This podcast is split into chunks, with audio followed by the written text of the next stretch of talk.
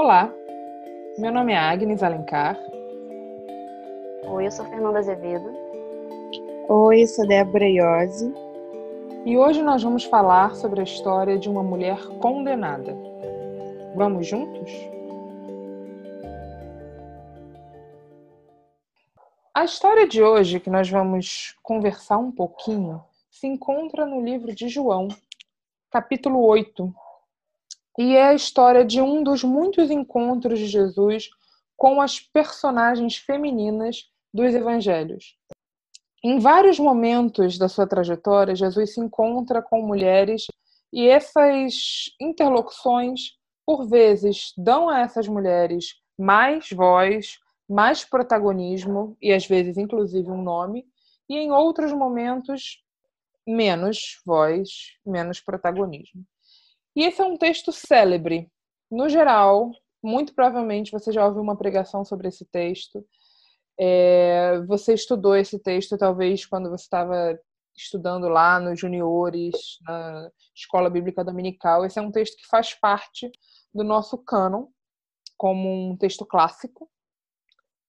E é um texto também muito utilizado dentro da discussão hermenêutica feminista, de uma teologia que busca uma outra perspectiva e leitura, exegese dos textos bíblicos, para falar sobre feminicídio, o que é fortuito também, porque nós estamos vindo numa esteira de uma discussão interessante que a gente começou com o nosso episódio penúltimo, né, que falou sobre a mulher sem nome do livro de Juízes, e é interessante a gente chegar até João 8 e pensar um pouco sobre violência contra a mulher a partir de uma ótica do Novo Testamento. Eu vou ler com vocês o texto bíblico e depois a gente vai conversar um pouquinho sobre ele. Se você quiser acompanhar a nossa leitura, eu estou lendo na nova versão internacional o capítulo 8 do livro de João. Jesus, porém, foi ao Monte das Oliveiras. Ao amanhecer, ele apareceu novamente no templo, onde todo o povo se reuniu ao seu redor e ele se assentou para ensiná-lo.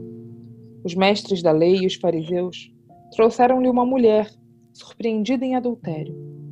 Fizeram-na ficar em pé diante de todos e disseram a Jesus: Mestre, essa mulher foi surpreendida em ato de adultério. Na lei, Moisés nos ordena apedrejar tais mulheres. E o Senhor, o que diz? Eles estavam usando essa pergunta como armadilha, a fim de terem uma base para acusá-lo. Mas Jesus inclinou-se, começou a escrever no chão com o dedo. Visto que continuavam a interrogá-lo, ele se levantou e lhes disse: Se algum de vocês estiver sem pecado, seja o primeiro a atirar a pedra nela. Inclinou-se novamente e continuou escrevendo no chão. Os que o ouviram foram saindo, um de cada vez, começando pelos mais velhos, e Jesus ficou só com a mulher em pé diante dele. Então Jesus pôs-se em pé e perguntou-lhe: Mulher, onde estão eles? Ninguém a condenou? Ninguém, Senhor, disse ela. Declarou Jesus: Eu também não a condeno. Agora vá e abandone a sua vida de pecado.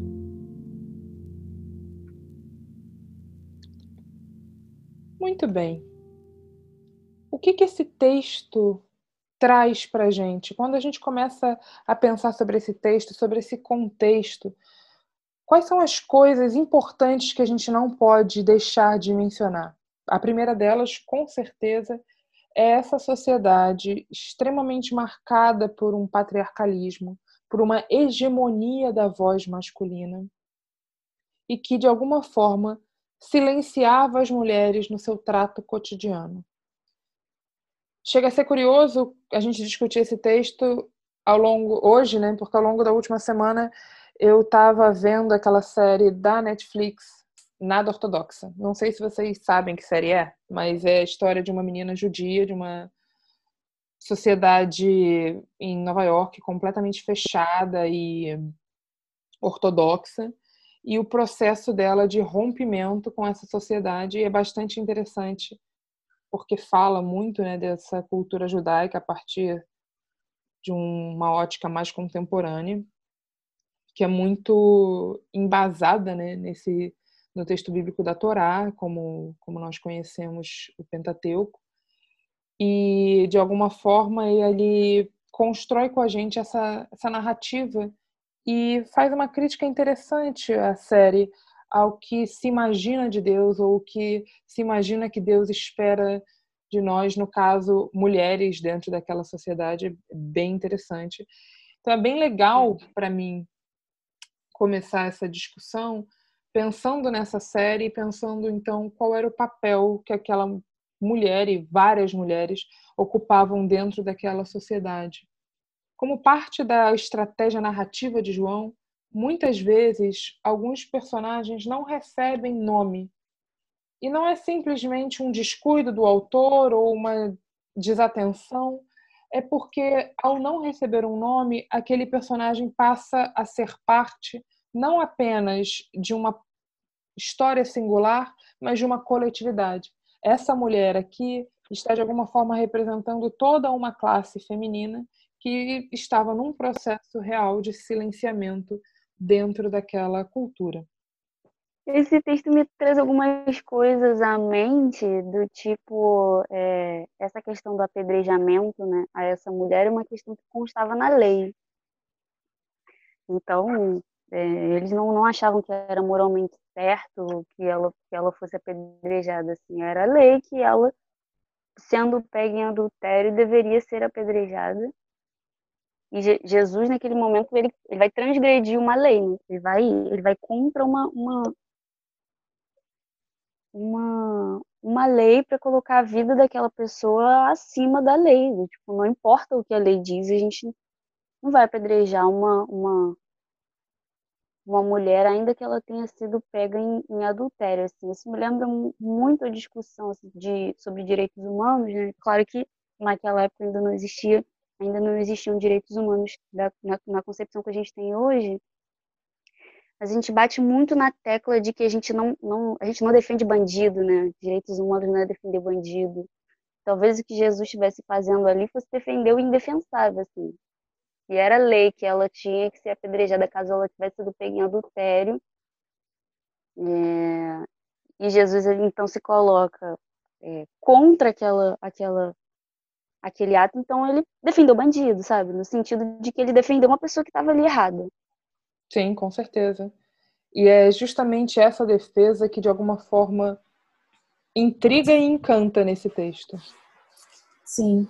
Eu fiquei pensando muito nisso é, todas as referências que eu já tive com relação a esse texto em algum momento da minha vida, da minha caminhada cristã, e eu, sei, eu parei assim para pensar que em todas as vezes a percepção que me foi que eu absorvi, não sei se foi exatamente a intenção das pessoas que eu já vi pregando, então citando esse texto, mas era sempre uma perspectiva de um Jesus herói com alguém imerecido.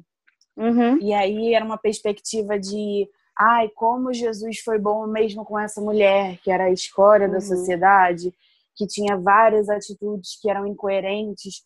Tanto que as um pessoas... reforço da não aceitação dele do adultério, né? Eu, é, Exato. Muitas vezes esse texto aparece como Jesus perdoou, mas olha o que ele diz. Eu já vi pregações que se focam única e exclusivamente no último versículo desse texto, né? Dessa, Sim. vai não peques mais. Vai, vai não, não peques, exatamente, mais. vai não peques mais. Eu acho Exato. que esse, esse, esse, esse trecho também reforça aquela máxima de Jesus ama ama o pecador, mas odeia o pecado. Sim. Exato. E é bizarro. Exatamente. É, e aí eu fiquei pensando um pouco que assim, é, a gente sempre olha e fala, nossa, que coisa agressiva. É, tudo bem que estava na lei, mas será que eles não pensaram? Só que, de certa forma, se a gente for pensar, assim, eu puxei umas três, quatro histórias na minha vivência de igreja e isso continua acontecendo até hoje, que não é novidade para a maioria das pessoas que, que, enfim, vão escutar esse podcast, mas é, eu lembrei de um caso na minha antiga igreja, onde uma menina engravidou do namorado, duas meninas, na verdade. É, as duas foram convidadas a se retirarem da igreja, a pedirem exclusão da igreja, do hall de membros, ambas fizeram isso, foi extremamente humilhante. Eu, eu lembro que eu era criança e foi uma cena que eu não entendi bem na época e hoje em dia eu acho um absurdo. Elas tinham feito uma carta de próprio punho e cada uma relatou os motivos pelos quais a gravidez tinha acontecido, o que eu já achei invasivo por si só. É, a carta foi lida em assembleia, pois é. E as pessoas votaram pela exclusão dessas pessoas. É, pouco depois, essas pessoas se casaram. Pela misericórdia de Deus ou amor, o que quer que seja, elas continuam casadas até hoje. Mas eu lembro que foi muito pesado para mim porque eu não entendia quando as pessoas traziam é, isso como sendo, ah, ela também adulterou, e não é nem o meu objetivo entrar nessa discussão agora, mas eu fiquei, eu lembro que eu pensava assim, ué, mas tinha mulher adúltera que Jesus poupou e por que que as pessoas estão fazendo isso? E aí na época me explicaram que não Os namorados passaram pela mesma, pelo mesmo processo? É, sim e não. Assim, é, eles passaram de certa forma, mas socialmente a, a visão das pessoas foi completamente diferente. Uhum, é, eles fizeram uma carta, mas uma carta assim muito simples, meio que tipo, ah, a gente não conseguiu se segurar, nós somos homens, somos falhos, e aí foi isso, todo mundo tipo, ah, eles são homens, né? Elas que tinham que se privar disso. E socialmente isso foi super tranquilo para eles, tanto que nenhum deles deixou de frequentar durante o tempo da exclusão, entre aspas, porque a partir do momento que essas pessoas se casaram, elas pediram novamente para serem incluídas e foram incluídas no hall de membros. Uhum. Mas, enfim, eu ficava pensando que para mim não fazia o menor sentido que essa postura fosse adotada, porque era uma postura completamente abusiva, completamente vexatória, desnecessária assim em N aspectos que eu poderia numerar aqui, mas enfim, não cabe.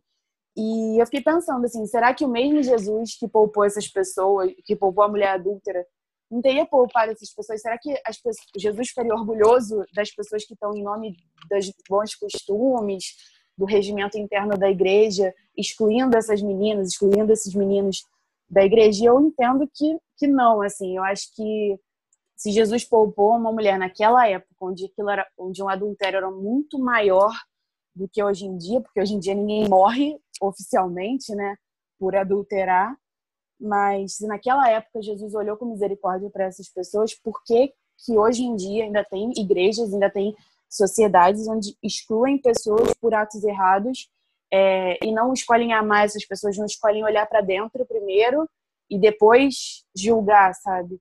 É, é muito dolorido. E uma das questões importantes desse texto que você já levantou é justamente que a mulher não estaria sozinha nesse pecado, Exato. né? Então, com quem que essa mulher adulterou?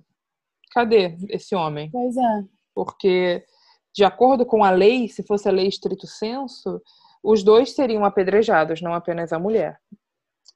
Uma outra coisa que você falou e que é interessante também, desse processo vexatório que essas pessoas sofreram na sua antiga igreja, e o que a gente vê aqui é exatamente isso: é a hegemonia e o poder masculino em ação completa, porque eles trazem essa mulher, eles colocam ela no meio, numa situação realmente de dar. Disposição, né? Completa. Exatamente, de expor aquela mulher e de humilhar mesmo.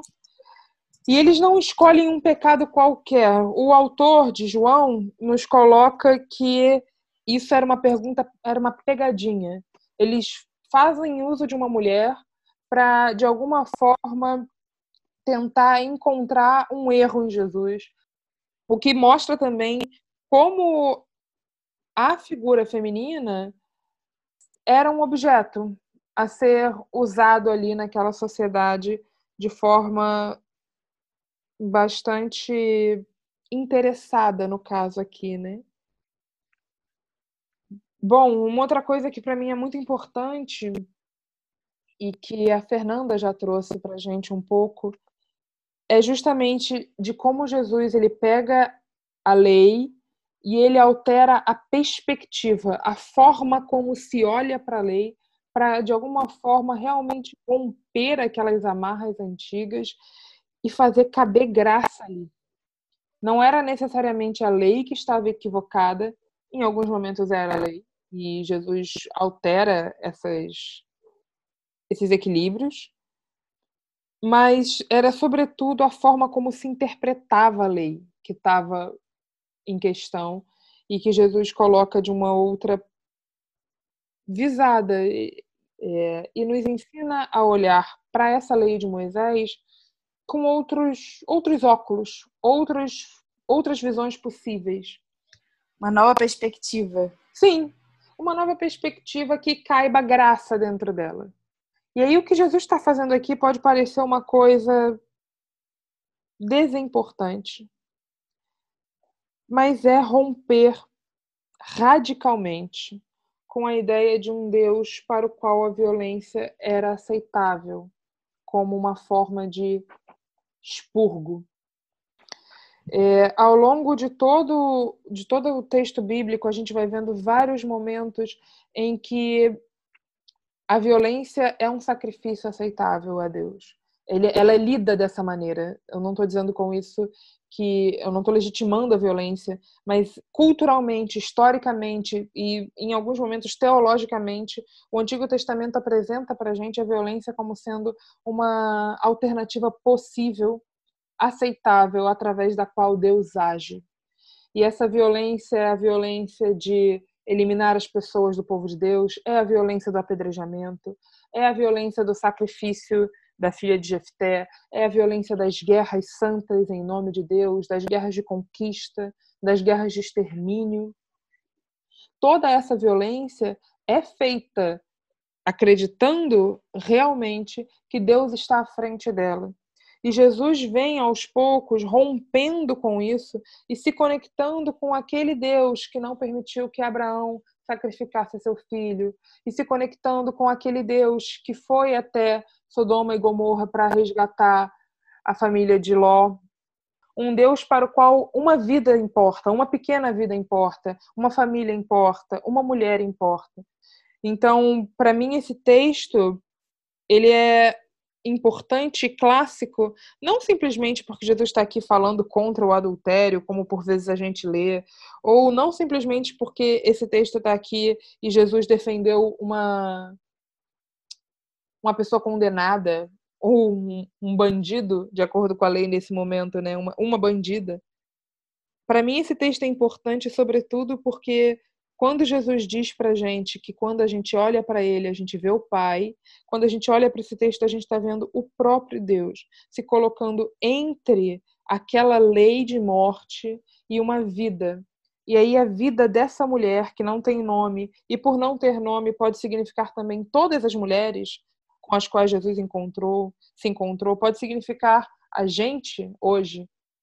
A vida dessa mulher é mais importante do que a lei, do que fazer cumprir uma lei de morte. E quando eu estava estudando, né, para nossa conversa de hoje, eu vi, não sei se vocês sabem, para mim foi uma, uma curiosidade, a quantidade de teólogos e teólogas que analisam esse texto dentro da diversidade do continente africano. E aí eu li um trabalho de um teólogo da África do Sul, super interessante, que falava justamente sobre como esse texto é para ele uma resposta de Jesus à violência contra a mulher e como dentro da perspectiva dele as mulheres hoje da África do Sul que são agredidas pelos seus parceiros, a maior parte delas num contexto inclusive muito parecido com o do Brasil, porque as mulheres também no Brasil e na maior parte do mundo são agredidas não por pessoas desconhecidas, mas por pessoas conhecidas. Que elas podem olhar para esse texto e saber que Jesus freia esse tipo de avanço, que esse tipo de violência não pode ser feita em nome de Deus, porque existe um Cristo que vem e que rompe com essa ideia de um Deus para o qual a violência seria uma um sacrifício aceitável, uma punição igual no processo de de resgate de um pecador. Então, para mim isso é muito interessante eu acho que cabe até a gente pensar um pouco sobre essa ideia de merecer é, quando, se, quando se trata de, de, de, relações de violência em relação às mulheres. Esse é um questionamento muito sempre muito presente, assim, não só em, em, violência física, mas outras formas de violência, violência psicológica, enfim, outros tipos de, de violência, sempre se questiona muito essa, essa a postura da mulher, onde ela estava, o que ela está fazendo, o que ela está vestindo, qual é, qual é a postura dela, então se ela está ali, se ela permanece, é porque ela gosta de apanhar, se ela continua com ele, é porque ela gosta daquilo. E eu acho que quando a gente, quando a gente lê esse texto e foca muito na, na, na misericórdia de Jesus, de uma certa forma, a gente está afirmando a meritocracia daquela mulher em relação àquela atitude. A gente está afirmando que ela merecia. Ela merecia sofrer um apedrejamento, porque ela, enfim, adulterou, sabe? Essa mesma, essa mesma ideia de, de, de meritocracia que vai se perpetuando, assim. A gente, sem, não sei se todas as vezes sem perceber, mas algumas vezes sem perceber, vai reforçando essa, esse, esse mérito, em relação, esse falso mérito em relação à violência. Perfeito. E Eu Jesus justamente tira o merecimento da mesa. Ele não está em discussão. Sim. E eu acho também, assim, quando eu, eu uso esse, esse trecho, né, principalmente do, do, do convite que Jesus faz. Convite parece uma coisa positiva, mas enfim, é, quando Jesus fala assim, ah, quem não tiver pecado, pode ser o primeiro a vir aqui jogar uma pedra. Eu acho que acaba sendo uma exposição da, da hipocrisia e também da, da falta de crítica que as pessoas antigamente tinham e que a gente também tem, às vezes, de olhar para um determinado dogma. Eu acho que Jesus, quando ele propõe, não joguem pedra nessa mulher se vocês têm alguma falha, é exatamente isso, assim, é, é pensa em você primeiro, depois você aponta para o outro, porque em muitos momentos assim de história a gente vê pessoas se divorciando, então pessoas que cometeram adultério e aí a gente sempre fica nessa cultura de ah não, mas a mulher tem que reestruturar a família, a mulher tem que ser a pessoa que vai lutar até o final, ou então ah a mulher não pode é, se manifestar contra um casamento porque ele é criado por Deus.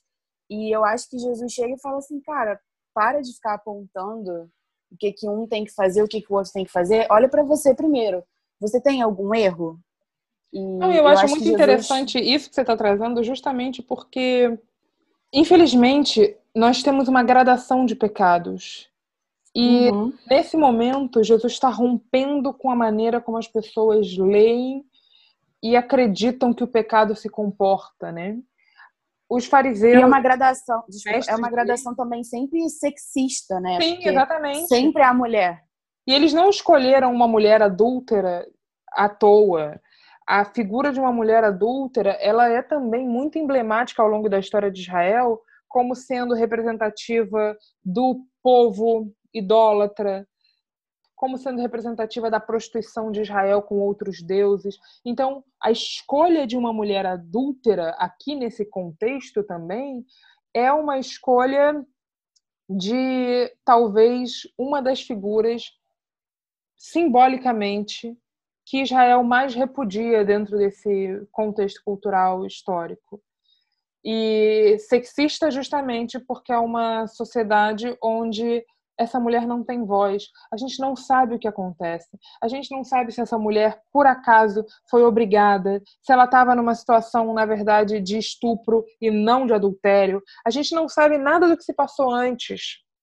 O que a gente sabe é que essa mulher chega, ela não não é dado a ela um direito de defesa. E o único momento em que ela fala é porque Jesus a convida a falar.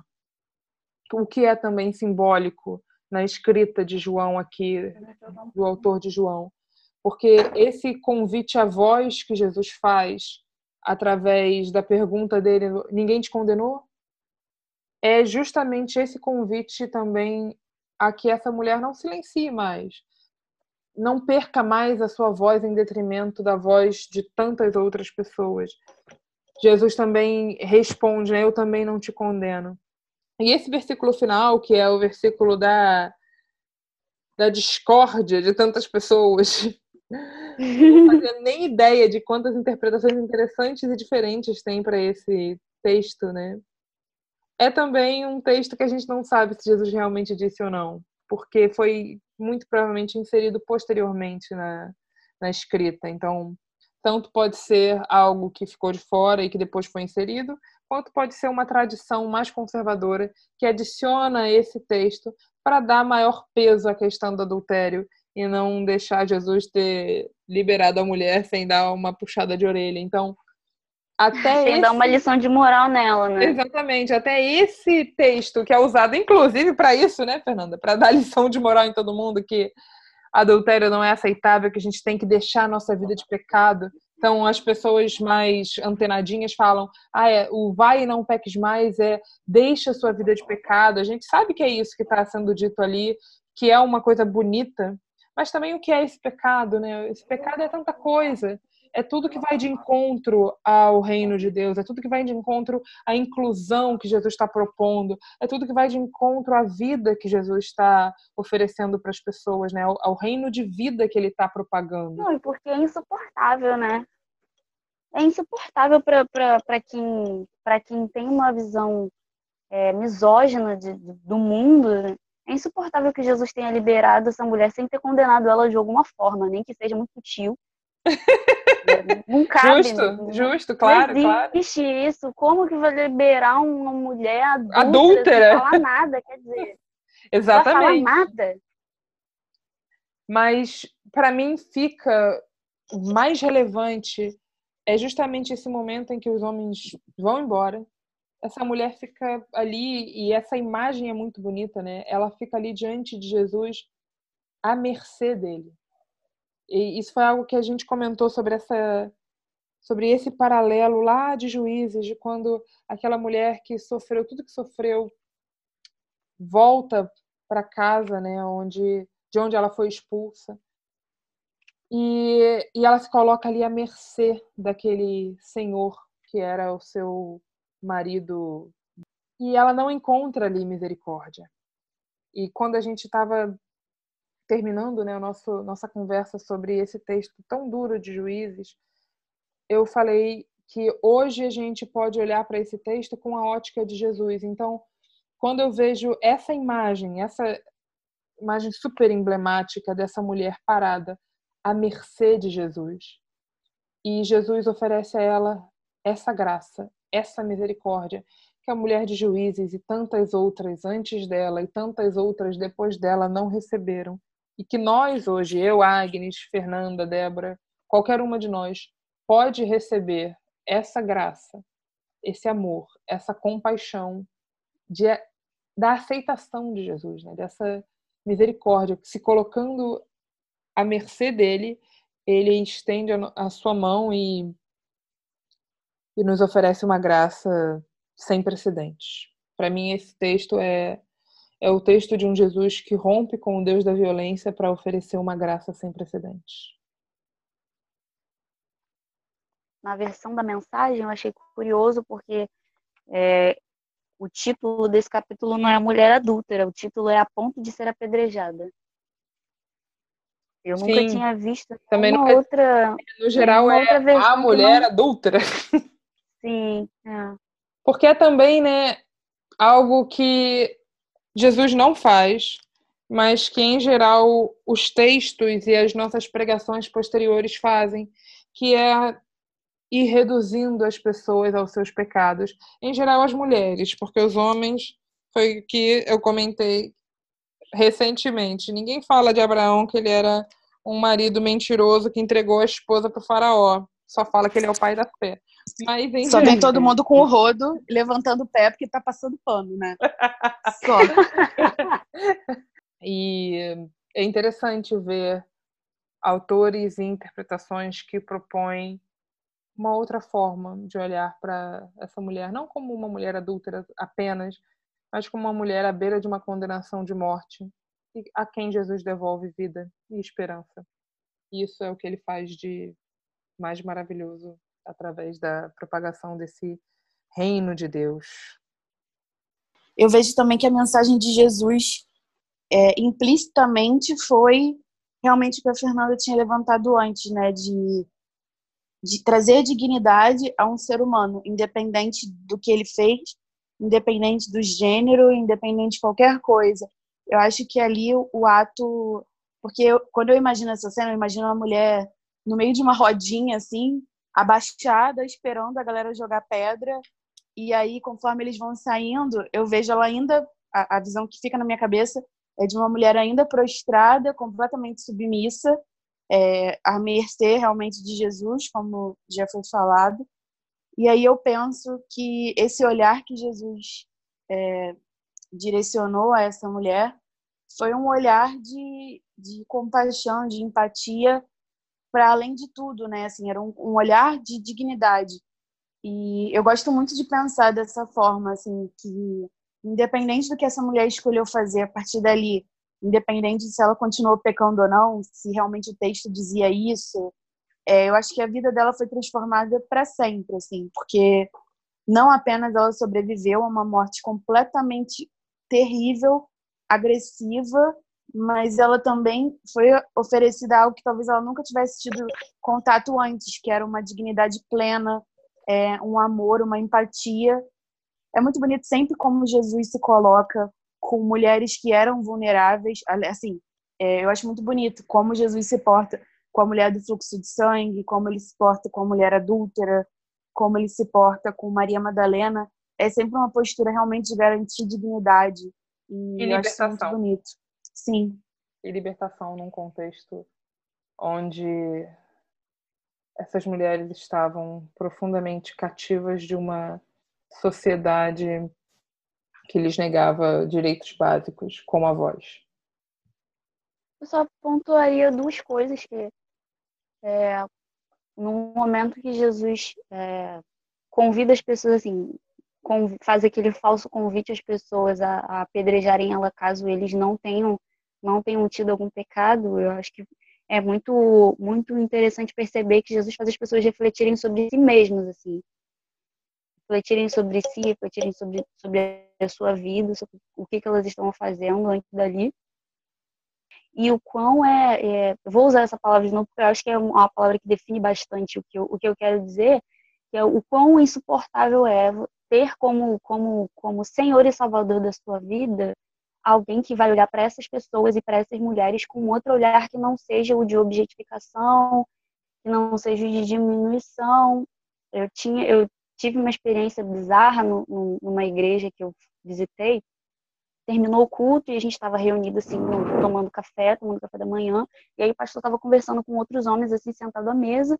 Um pouco distante dele tinha a cozinha e tinha algumas mulheres na cozinha. E aí ele queria tomar café, mas não tinha xícara. E aí a cozinha não estava nem tão distante dele assim, e ele fez um sinal e pediu para uma mulher pegar uma xícara, uma mulher negra que estava ali na cozinha conversando, fazendo outra coisa.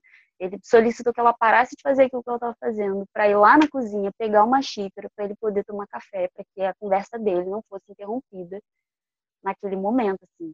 Olhando para esse contexto, assim, as mulheres que são ora é, é, objetificadas, ora é, é, desumanizadas, ora são nossas auxiliadoras e nunca protagonistas daquilo que a gente está fazendo, né?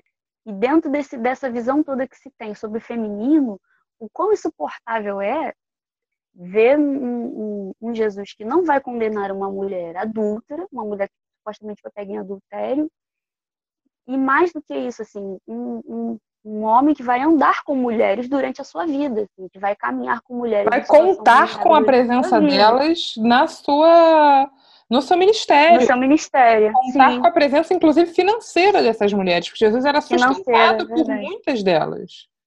A própria Maria Madalena, né? A e própria Maria Madalena, muito provavelmente. da Bíblia. Exatamente. Mas a gente vai ter essa conversa sobre Maria Madalena e vai ser também bastante desafiador. Porque eu acho que o que a gente tem diante de nós é justamente um desafio de pegar essa Bíblia que foi lida para gente por homens, que foi interpretada e reinterpretada, traduzida e retraduzida por homens, lê-la com os olhos de mulheres, mulheres brasileiras da América do Sul, um contexto completamente diferente de tantas outras coisas que nós já já lidamos e consumimos, né, como literatura. Então, muito diferente o nosso contexto de uma do contexto, por exemplo, norte-americano, que é a maior parte da literatura que a gente consome evangélica, né? pegar esse texto e também fazer esse texto nosso. Esse Jesus é nosso. Esse Jesus não é só dos homens, não é só daqueles que acreditavam que essa mulher não tinha valor e que hoje em dia continuam agindo como se as mulheres não tivessem valor. Então, Jesus não é só das igrejas, dos pastores que não permitem que as mulheres falem nas suas igrejas. Esse Jesus não é monopólio desses líderes que não permitem que as mulheres ascendam a lideranças dentro da igreja, que sejam pastoras. Não, esse Jesus é nosso. E nós podemos também nos apegar a ele, sabendo que essa liberdade que ele oferece, que ele ofereceu a várias mulheres do Novo Testamento, também é para gente, também é para que nós hoje possamos usar toda a nossa voz para propagar esse reino e, e viver aquilo que ele sonhou para nós, como seres integrais, cheios da dignidade e da graça que ele nos oferece.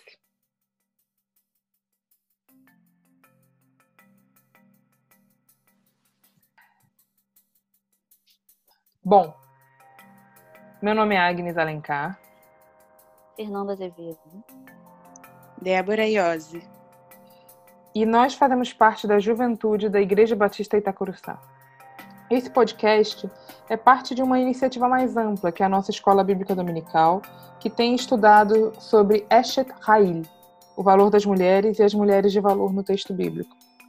Por enquanto, durante o nosso isolamento social, nós temos gravado esses áudios para manter acesa a chama da discussão, mas nós esperamos que em breve a gente possa voltar a ter essas discussões também presencialmente.